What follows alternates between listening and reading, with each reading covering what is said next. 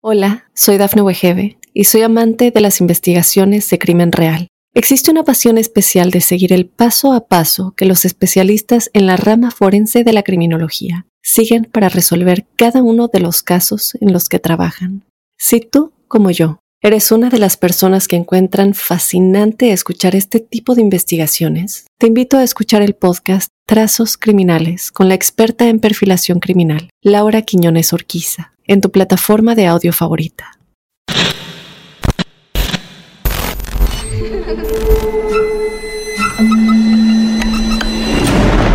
Los seres vacíos nos observan. Hasta hoy se registran muchos reportes de actividad paranormal en él. Veo cosas que no puedo explicar. Hay alguien sentado en esa silla. Está aquí. Misterio está fundamentado en el silencio. Pero ya es hora de hablarlo entre todos.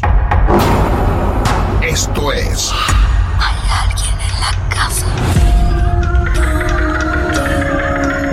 Martes de Misterio. Es divertido asustarse a veces, ¿no?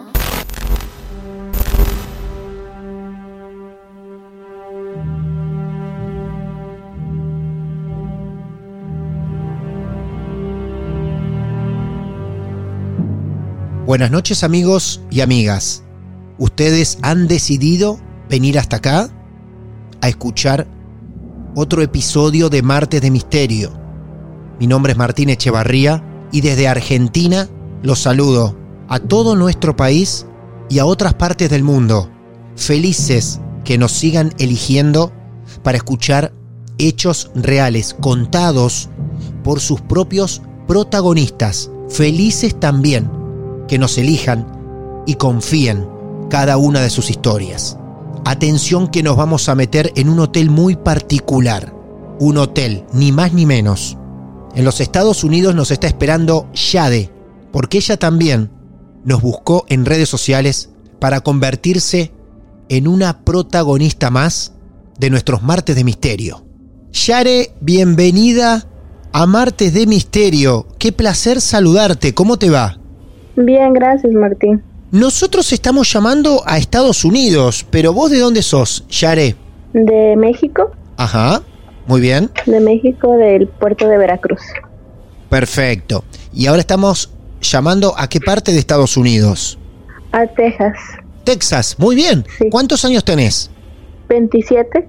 Perfecto. ¿Y la historia que nos vas a contar hoy, Yare, ocurrió en México o empezó a ocurrir ahí en los Estados Unidos? Ocurrió cuando recién llegué aquí. Muy bien, bueno, vamos con vos, tranquilos, desde donde quieras, nos planteas tu edad y a partir de allí te escuchamos. Sí, mira, yo tenía más o menos, habrán sido que 24 años cuando llegué. Ah, yo cuando llegué aquí a Austin, ah, llegué pues a lo que viene todo el mundo a trabajar. Conseguí un trabajo eh, de ayudante de limpieza de una cocina de un hotel muy grande Ah, que está aquí en Austin. Este, todo iba bien. eh, creo que era como mi tercera, cuarta semana trabajando ahí. Trabajaba el turno de la noche. en la cocina, en el era- turno de la noche. Sí, era la limpieza de la cocina porque ya a esa hora ya no trabajaba la cocina. Bien, Entonces, este, entrábamos a limpiar. Entraba yo de las 10 de la noche a las 5 de la mañana.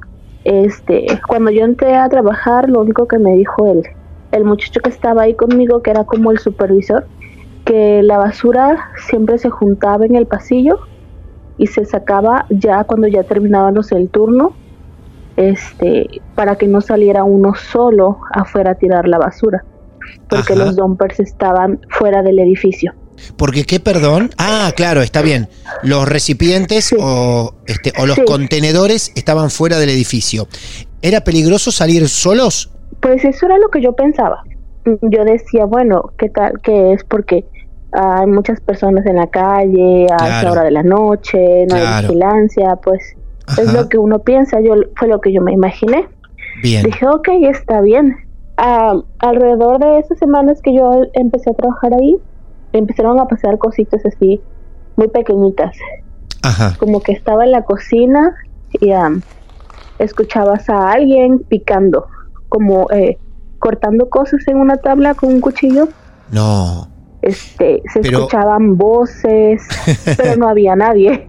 ¿Vos estabas sola en la cocina? A veces me tocaba estar sola, a veces estaba yo con el supervisor, Sí. porque el supervisor era el mismo que am, limpiaba también parte de la cocina. Bien, Eh, pero él entonces, tenía que ir a checar las otras áreas del edificio. claro. Entonces por momentos eran dos en la cocina. ¿Los dos escuchaban esos ruidos o vos sola? Yo siempre le decía a él y él me decía, no, tú estás loca. Este, Ah, Son los el eco que se queda guardado en la cocina de todo el ruido que hay en, en el día. Y claro. por algún momento pues sí lo creías porque eso suele pasar en las escuelas, que Ah. tanto ruido en la, en la noche pues el ruido sale por sí solo, no sé a qué se deba. Por un momento sí, sí lo creía. Este, hubo una ocasión que a mí me mandó a hacer otras áreas del edificio para que yo fuera conociendo y si alguien llegara a faltar pues yo las cubriera. Entonces me mandaron a limpiar un como un café, eh, como una sala de descanso donde había unas máquinas de café. Entonces cuando yo entré estaba todo oscuro y me habían dicho que a veces cuando estaba oscuro era porque había personas durmiendo ahí. Ah, Entonces yo entré despacio para no hacer ruido por cualquier cosa se fueran a molestar o algo. Entonces para mi sorpresa yo cuando entré yo no vi nada. Ah, sino que cuando terminé de limpiar me doy las vueltas, la vuelta con las cosas del café y veo una niña sentada en el, en el sillón. Era un sofá muy grande que estaba ahí casi en medio de la sala. ¿vos entrabas a un lugar a limpiar completamente oscuro? Sí, Bien. Estaba oscuro porque me habían dicho ellos que a veces los mismos clientes del hotel se quedaban dormidos ahí. Ajá, era una sala donde la gente iba a tomar café. Ajá, una sala donde iba a tomar café, donde se iban a comer cualquier cosita y ahí se quedaban y a veces a muchos por el cansancio supongo yo se dormían ahí mismo, por eso a veces las luces estaban apagadas. Bien, y vos cuando estabas ahí e intentabas juntar los vasos, ¿no? Las cosas que iba dejando la gente cuando consumía algo, igual algo veías, apenas. Sí se veía un poquito porque había una televisión encendida, pero la televisión la habían puesto como mirando hacia abajo para que no reflejara tanto la luz. Muy bien. Entonces, este, cuando yo entré, yo no, no miré hacia el lado donde estaban los, los sofás. Claro. Solo miré, entré y, y doblé a mano derecha para ponerme en las máquinas del café a limpiar. Perfecto. Entonces entraste, no viste demasiado, no quisiste ver porque a lo mejor había gente durmiendo. Fuiste derecho a la máquina del café a levantar y cuando te estás retirando, ves una nena sentada en un sillón. Sí, había una niña, este, ha de haber tenido unos siete años, por la, el tamaño que le vi, años, tenía un vestido como color rosado y no traía zapatos. Entonces yo me le quedé viendo y dije, ah, le hablé en español, que si estaba bien. Y no me contestó, solamente se quedó mirando. Dije yo, hablo inglés. Entonces le pregunté y no me respondió. Entonces lo que hice yo fue pararme de puntillas para ver si había más alguien más en los sillones, porque dije yo, bueno, es la hija de alguno de los que están aquí. Claro. Para mi sorpresa no había nadie.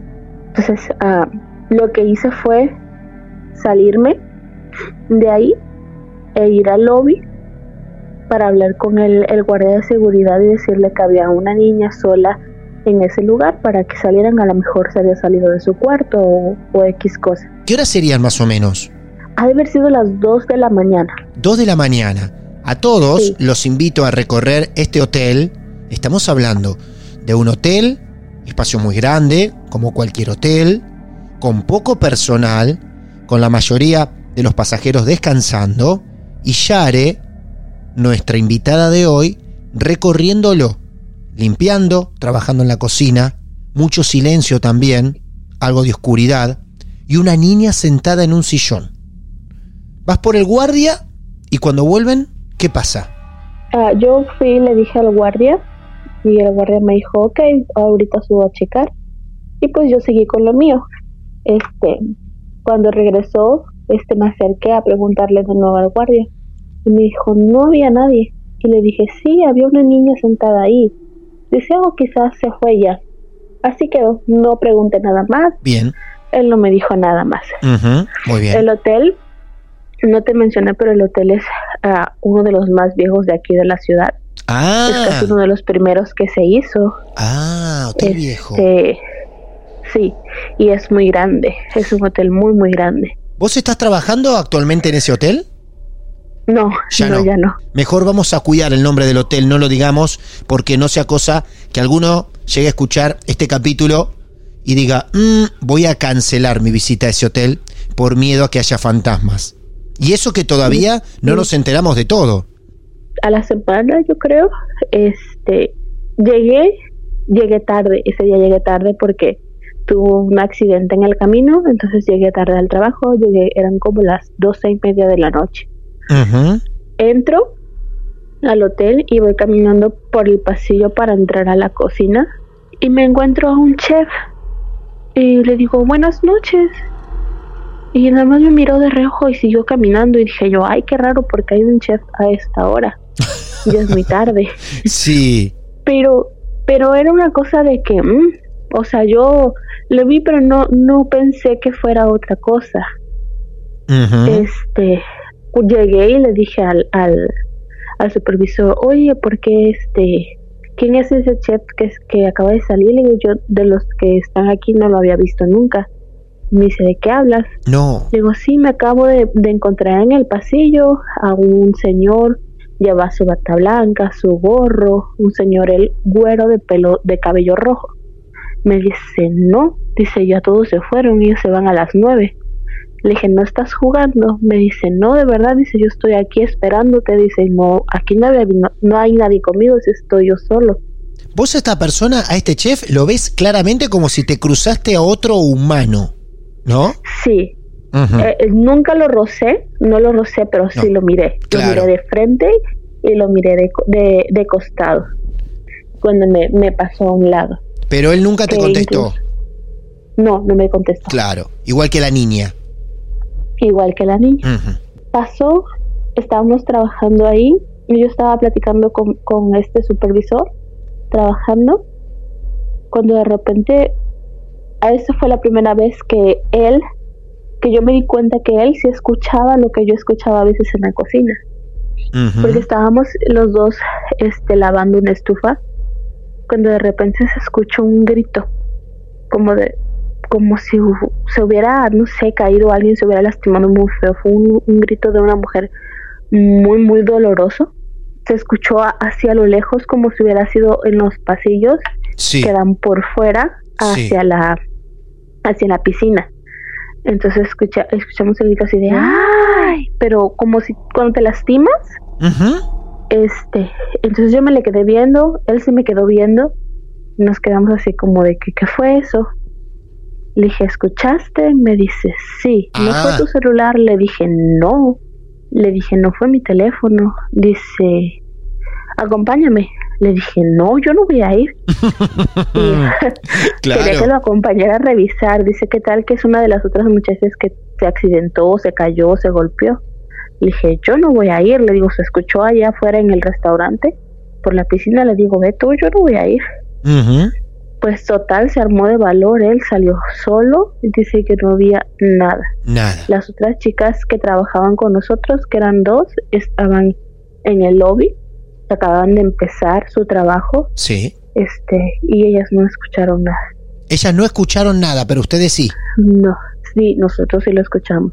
Yare, antes que avancemos con la historia, te quiero preguntar, Ujú. el resto de tus compañeras, mencionaste a un encargado, mencionaste a un guardia de seguridad, también a estas dos chicas ahora, con la gente que vos te relacionabas y hablabas dentro del hotel. ¿Le comentabas estos sucesos raros? ¿Alguien te decía algo? Antes de que pasara lo de la niña, este, platicando con las otras dos muchachas que trabajaban ahí, Sí. les preguntaba yo por qué siempre iban al baño juntas. Nunca las veía yo ir separadas. Ah, Cuando se suponía que ninguna dejaba su puesto de trabajo, o sea, si una salía, Sí, tenía que quedarse la otra, claro. pero ellas no les importaba si iban las dos juntas. Y nunca si- nunca iban al baño del segundo piso donde tiene eh, guardado todas las cosas como para cuando hay eventos que es como una bodega muy grande Sí. nunca iban a los baños de ahí si los lavaban, iban, pero este ya los dejaban para lo último, ya cuando empezaba a llegar la gente. Entonces yo les pregunté, por curiosidad, un día que estábamos tomando un break, les pregunté. Y se quedaron viendo así y me dijeron, te vamos a decir, pero no le digas a José que te dijimos. Y yo, ok, José era, era mi, ah, mi supervisor. Y le dije, ok, dime, yo no digo nada. Y me dice una de las señoras que se llamaba Juanita. Dice, es que una vez, dice, entré al baño, yo sola, a limpiarlos, y desde que entré se oía una mujer llorando. Dice, yo pensé que era alguna de las ah, camareras, la camarera en turno o la muchacha que está en la recepción, que algo le había pasado. Claro. Yo entré al baño, escuché los llantos, Wow. Pregunté si había alguien, revisé y no había nada. Dice, desde ese entonces yo no entro sola al baño. Dice, por eso siempre le pido a la otra señora que me acompañe. Claro. Y le dije yo, ¿y por qué no me dijeron si ustedes me ven entrar sola a ese baño? Dice, pues no quisimos asustarte, pensamos que todavía no te había tocado escuchar lo que nosotros. ¿Estuvieron bien o no? Sí, porque eh, sinceramente yo nunca escuché lo que ellas dicen. Este, pero después de que me dijeron eso, pues obviamente ya no entré a los baños. No entraste a los baños. No, ya no quise entrar, Claro. ya no quise entrar porque sí me dio mucho, ah, no me dio miedo, pero dije yo, ¿qué voy a hacer? ¿Qué voy a hacer si en verdad hay algo ahí? ¿Yo qué voy a hacer? Aparte estamos hablando de un hotel, un lugar con tantos pisos, pasillos, habitaciones, y en cualquiera de esos espacios podés llegar a encontrarte a alguien así de golpe, como te pasó con ese chef, con esa niña, y cuántas cosas más, quién sabe. Un hotel. Vaya lugar. Yare, qué recibimiento también, ¿no? Una mexicana recién llegada a los Estados Unidos trabajando en un lugar así, hotel viejo. Resumiendo un poco esto, y ahora vamos a avanzar en tu historia, bastante actividad paranormal ya nos presentaste, ¿eh? Sí, había muchas cosas, pero lo que me hizo salirme de ahí fue eh, ¿Perdón? lo que te voy a contar. ¿Perdón? Lo, ¿Lo que, que me qué? hizo salirme, lo que me hizo salirme del trabajo, ¿Vos me estás diciendo que te que- fuiste del trabajo por alguna cosa rara que te pasó ahí? sí, Ah, nos fuimos las cuatro personas que trabajábamos en ese momento. Este, las dos muchachas, el supervisor y yo. ¿El supervisor se termina yendo también? Sí, Mi Dios. Antes que me cuentes ese hecho, ¿alguno más pasaron en el medio? el último que pasó eh, fue que el, el elevador del el que usaban, el que usa todo el personal, este, se quedó ah, varado y alguien de desde adentro del elevador llamó a recepción. Este diciendo que el elevador se había quedado atorado entre piso y piso. Sí. entonces este cuando fueron los mismos de ahí los guardias porque ellos tienen como una llave que ellos pueden usar para abrir el elevador y si no pueden pues llaman a los bomberos. Cuando abrieron el elevador no había nadie. Entonces no saben quién fue la persona que llamó desde el elevador porque los elevadores tienen un botón. Este este no te conectaba directamente con los bomberos sino que te conecta con la recepción del hotel.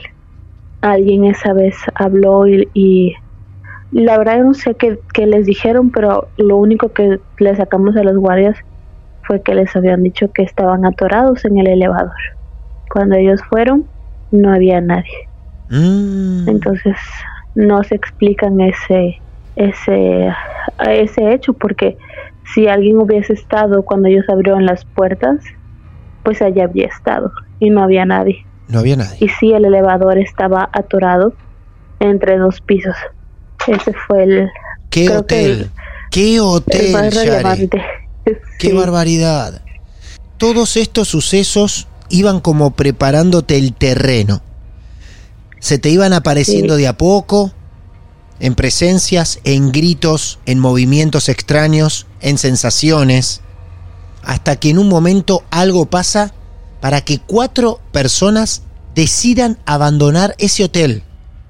Sí. Una noche, yo creo que ya tenía yo unos seis meses trabajando ahí en el hotel. este, esa noche que fue la última, salimos a botar la basura, a llevarla a la, al corredor, porque pues te había comentado yo que no nos dejaban salir a tirarla afuera hasta que terminara el turno. Entonces esa noche, no recuerdo cómo fue que estuvo la cosa, que el supervisor me estaba ayudando a sacar la basura porque era mucha basura. Entonces estábamos llevando al pasillo. No sé qué fue lo que, no recuerdo si se rompió una bolsa, se regó, no recuerdo muy bien la verdad. El chiste es que nos salimos los dos fuera del hotel para llevar las bolsas y que no se hiciera más un regadero porque si se había roto una bolsa y estaba eh, chorreando eh, líquido. Entonces él, él no quería que se manchara la carpeta de ahí. Claro. Entonces salimos los dos, pero ninguno de los dos traíamos llave para poder volver a entrar. Exacto. Entonces ah, salimos. Cuando nos dimos cuenta la puerta se cerró porque según nosotros le habíamos dejado una bolsa en medio para que no se cerrara completamente. Cuando nos dimos cuenta la puerta estaba cerrada. Y pues dice mi manager, bueno, pues ya vamos a echar la basura de una vez al, a los contenedores.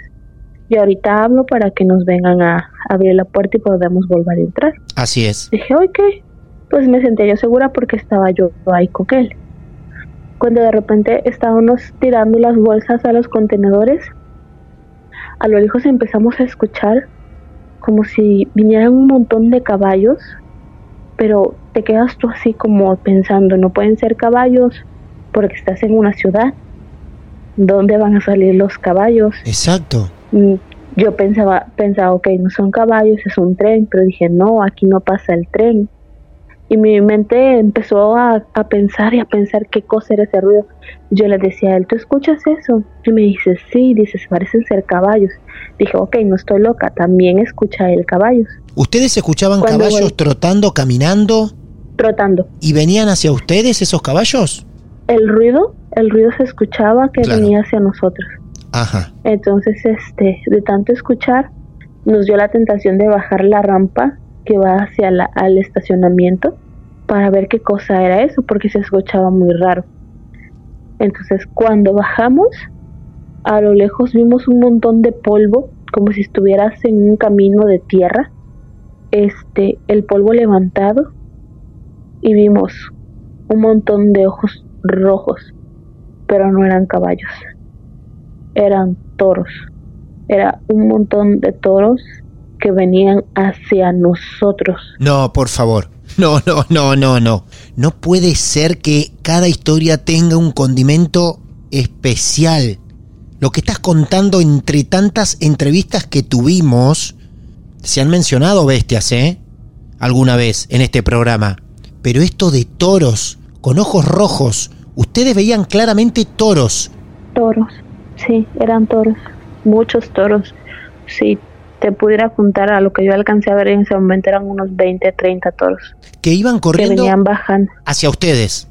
Sí, venían atravesando la autopista, eh, que es la I-35. Venían atravesando la autopista y venían doblando hacia la entrada del, del hotel. Nosotros corrimos, pero no teníamos para dónde correr. O sea, estaba cerrado, no podíamos entrar. Lo que hicimos fue agacharnos y la sensación de que esos animales te brincaran por encima y atravesaran las paredes del hotel fue horrible. Era un frío que se sentía, Mm, el olor a polvo, te, te daba comezón en la nariz el olor a polvo, el olor a azufre, era una cosa horrible. Lo deslumbrante de tu relato es que no estabas sola, o sea, no es que vos intentaste correr sola, cubrirte sola, sino que tu compañero estaba haciendo lo mismo porque estaba Sí. viendo lo mismo. Sí, estaba viendo lo mismo. Ustedes se agachan El- y se cubren diciendo, bueno, listo, nos van a pasar todos estos toros por arriba. Sí, eso fue lo que pensamos, pero nos atravesaron, así como atravesaron la pared, se desaparecieron, atravesaron la pared y se desaparecieron. Y el polvo quedó ahí, el olor, el miedo, me hice los pantalones del miedo. No. Fue una cosa que no, Claro. no sé cómo explicarte. Mi, mi ah, supervisor empezó a gritar, pues también del susto. Y de repente llegaron los dos guardias de seguridad y nos metieron y nos dijeron, les dijimos que no salieran, que no les dijeron que no debían salir en la noche. No puede La basura ser. se saca, la basura se saca cuando terminan su turno. Nadie sale en la noche. Nosotros así de, sin palabras, nada más mirándolos asustados. Por eso vos al principio de la historia nos decías que el peligro de salir a sacar la basura solos o de noche no tenía que ver con la gente ni con robos, era con otra cosa y era esto. Era eso. Era eso, Martín. La verdad, este, las muchachas que trabajaban con nosotros no nos creían hasta que los guardias le enseñaron el video de la cámara de seguridad. En el video no se pueden ver los toros, pero Claro. se ven un montón de luces rojas. Este, y el polvo. ¿Se ve el polvo en el video? Sí, Ah, se ve cuando nosotros salimos a, a asomarnos, cuando regresamos corriendo y nos tiramos a, pues nos agachamos en el suelo y ese montón de luces rojas y el polvo a atravesar la pared.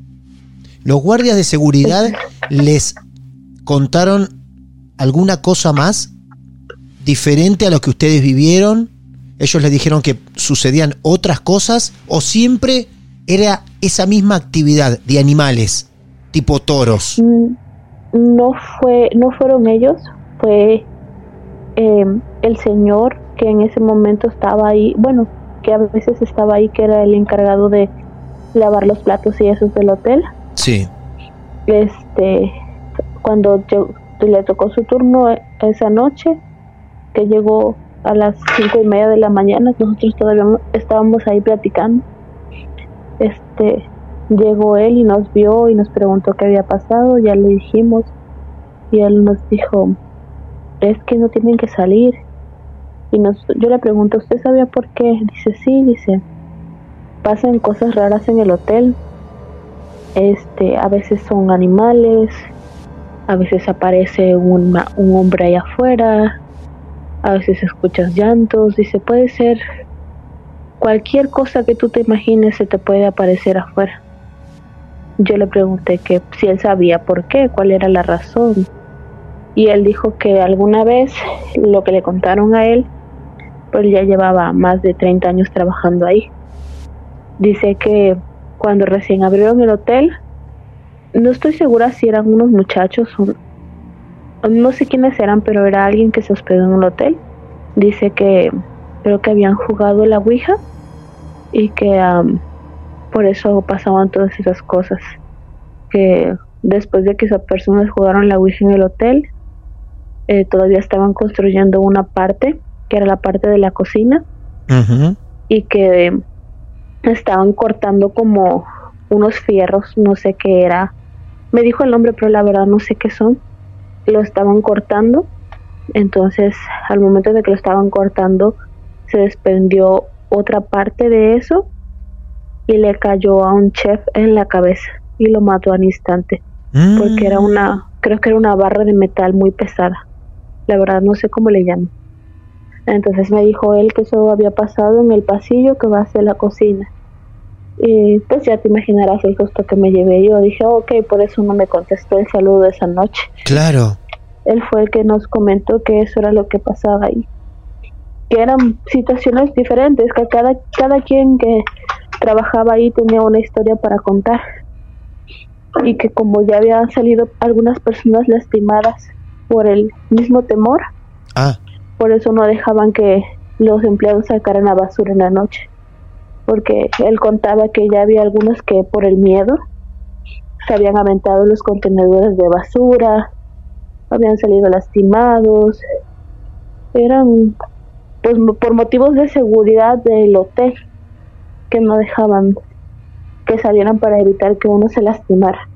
Y eso, eso fue lo que pasó. Después de eso ya a la siguiente noche ya no regresé. perdón, ¿vos a la siguiente noche no vas más al hotel? No, no quise regresar. Mi supervisor sí siguió trabajando porque él pidió su cambio, pero él se enfermó de diabetes, eh, del susto creo yo, y la- las otras señoras también dejaron de ir. Ah, las otras señoras Dijeron también. que no volvían más. Las otras señoras que vieron las imágenes en las cámaras.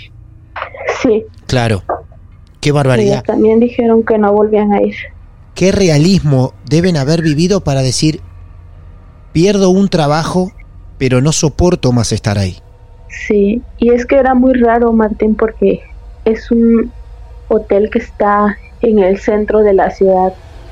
Y pues, si tuvieras un montón de toros corriendo hacia un lugar, pues no serías el único que lo vieras.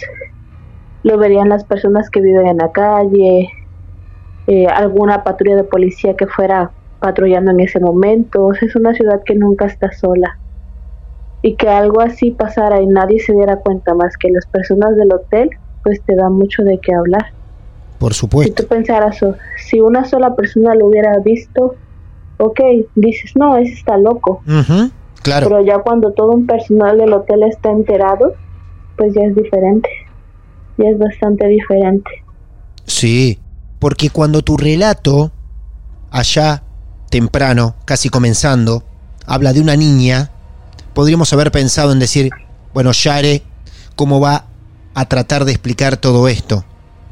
Pero a medida que fue avanzando tu historia, eran más testigos, más testigos, más testigos. Terminamos en el estacionamiento del hotel con estas bestias que vos describís como toros, y habría que ver si son finalmente toros, donde las cámaras de seguridad los ven a ustedes con esas actitudes de defenderse, y aparte, ese polvo y esas luces rojas que vos veías claramente como si fueran los ojos de esas bestias o de esos toros. Yare, la verdad que es una historia encantadora por momentos, temerosa por otros momentos, y también lo de siempre, que nos deja con la boca abierta. Porque no puede ser la cantidad de relatos y de puntos tan particulares que tienen cada uno de ustedes. Al principio tú dices, ok, eso no da miedo. Porque sí, algunas apariciones sencillas no dan miedo. Pero yo siento que eso que terminó con que nos fuéramos del hotel, sí, sí da miedo. Sí, da miedo. Al menos yo que lo viví me dio mucho miedo.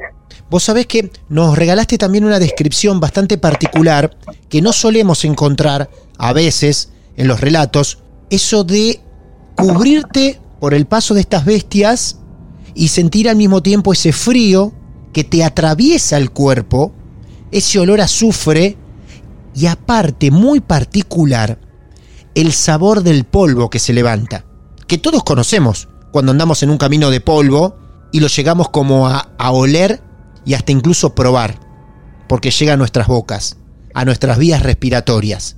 Sentirlo también nos corre un frío por la espalda, te aseguro. Sí, es, es algo que no, no, hasta ahorita no sé explicar. Claro, Por más que me han preguntado cuando lo he platicado, no sé cómo explicarles. Yo solamente sé que el frío era un frío como si estuvieras, no sé, en algún lugar donde estuviera nevando. Ese, ese olor, pues el azufre todo, todo el mundo lo conoce en algún momento de su vida y ese olor es muy, muy particular. para tratar de quedarnos unos últimos minutos en ese preciso momento en el que estas bestias como que los atraviesan a ustedes, ustedes se agachan y permitirían que esos animales pasen sobre ustedes. En ese momento lo que vos sentís es el frío, es el olor, pero el cuerpo en ningún momento te duele. No, No. no dolió. No dolió para solamente nada. fue la fue la sensación como como si se te escapara el aire del pecho Ah. como cuando no puedes respirar Sí, eso. eso fue lo, lo que al menos lo que yo sentí Yare, tu historia es fascinante, la contaste de una manera impecable y por momentos te puedo asegurar que hasta sentimos representada tu sensación de lo que viviste. Así que muchísimas gracias por, por confiar en nosotros. Muy valiente lo tuyo en abandonar el lugar, digo, a pesar de quedarte sin trabajo. Y bueno, hicimos bien en no decir el nombre del hotel. Yo estoy muy seguro que muchos de los que están escuchando se deben estar molestando con nosotros por no decir el nombre del hotel y deben decir, díganlo, díganlo que lo queremos conocer ese hotel, pero así que creo que hicimos lo correcto. Sí, es, no es por mí que lo hago, ni por el hotel. No sé, como si alguien, si alguien va al hotel, que pues lo descubra por él mismo y no por algún relato que escuchó. Bueno, Yane, muchas gracias, mexicana querida, gracias por confiar en nosotros y por contar tu historia en nuestros martes de misterio. Un beso enorme, cuídate mucho. Gracias igualmente. Adiós. En alguna entrevista que nos han hecho, nos han preguntado si nuestras historias están guionadas. Yo les puedo garantizar que con la variedad de argumentos con las que nos vamos encontrando, es imposible que alguien pueda sentarse a escribir cientos de capítulos con tanta originalidad. Quedamos encantados con el relato que Yade nos acaba de regalar. Como siempre, ustedes serán los dueños de sacar sus propias conclusiones. A nosotros acá nos encanta escuchar sus relatos, creerles, entenderlos y prestarle un rato de nuestro oído, de nuestra atención. Es por eso que siempre te invitamos, a vos, que también viviste un caso muy extraño, a que nos escribas, que nos busques en redes sociales, que nos mandes un mensaje privado para alertarnos y decirnos que vos también tenés tu historia para contar. Arroba Martes de Misterio por Instagram, por Facebook, por Twitter. Y si no, también pueden escribirme a mi cuenta personal de Twitter, arroba Martín de Radio. Allí los espero. Mi nombre es Martín Echevarría. Ha sido un capítulo más que seguramente recordarán para siempre en nuestros martes de misterio. Muchas gracias. Esto es. Martes de Misterio. Basado en hechos reales. Hola, soy Dafne Wegebe y soy amante de las investigaciones de crimen real. Existe una pasión especial de seguir el paso a paso que los especialistas en la rama forense de la criminología siguen para resolver cada uno de los casos en los que trabajan. Si tú, como yo, eres una de las personas que encuentran fascinante escuchar este tipo de investigaciones, te invito a escuchar el podcast Trazos Criminales con la experta en perfilación criminal, Laura Quiñones Orquiza, en tu plataforma de audio favorita.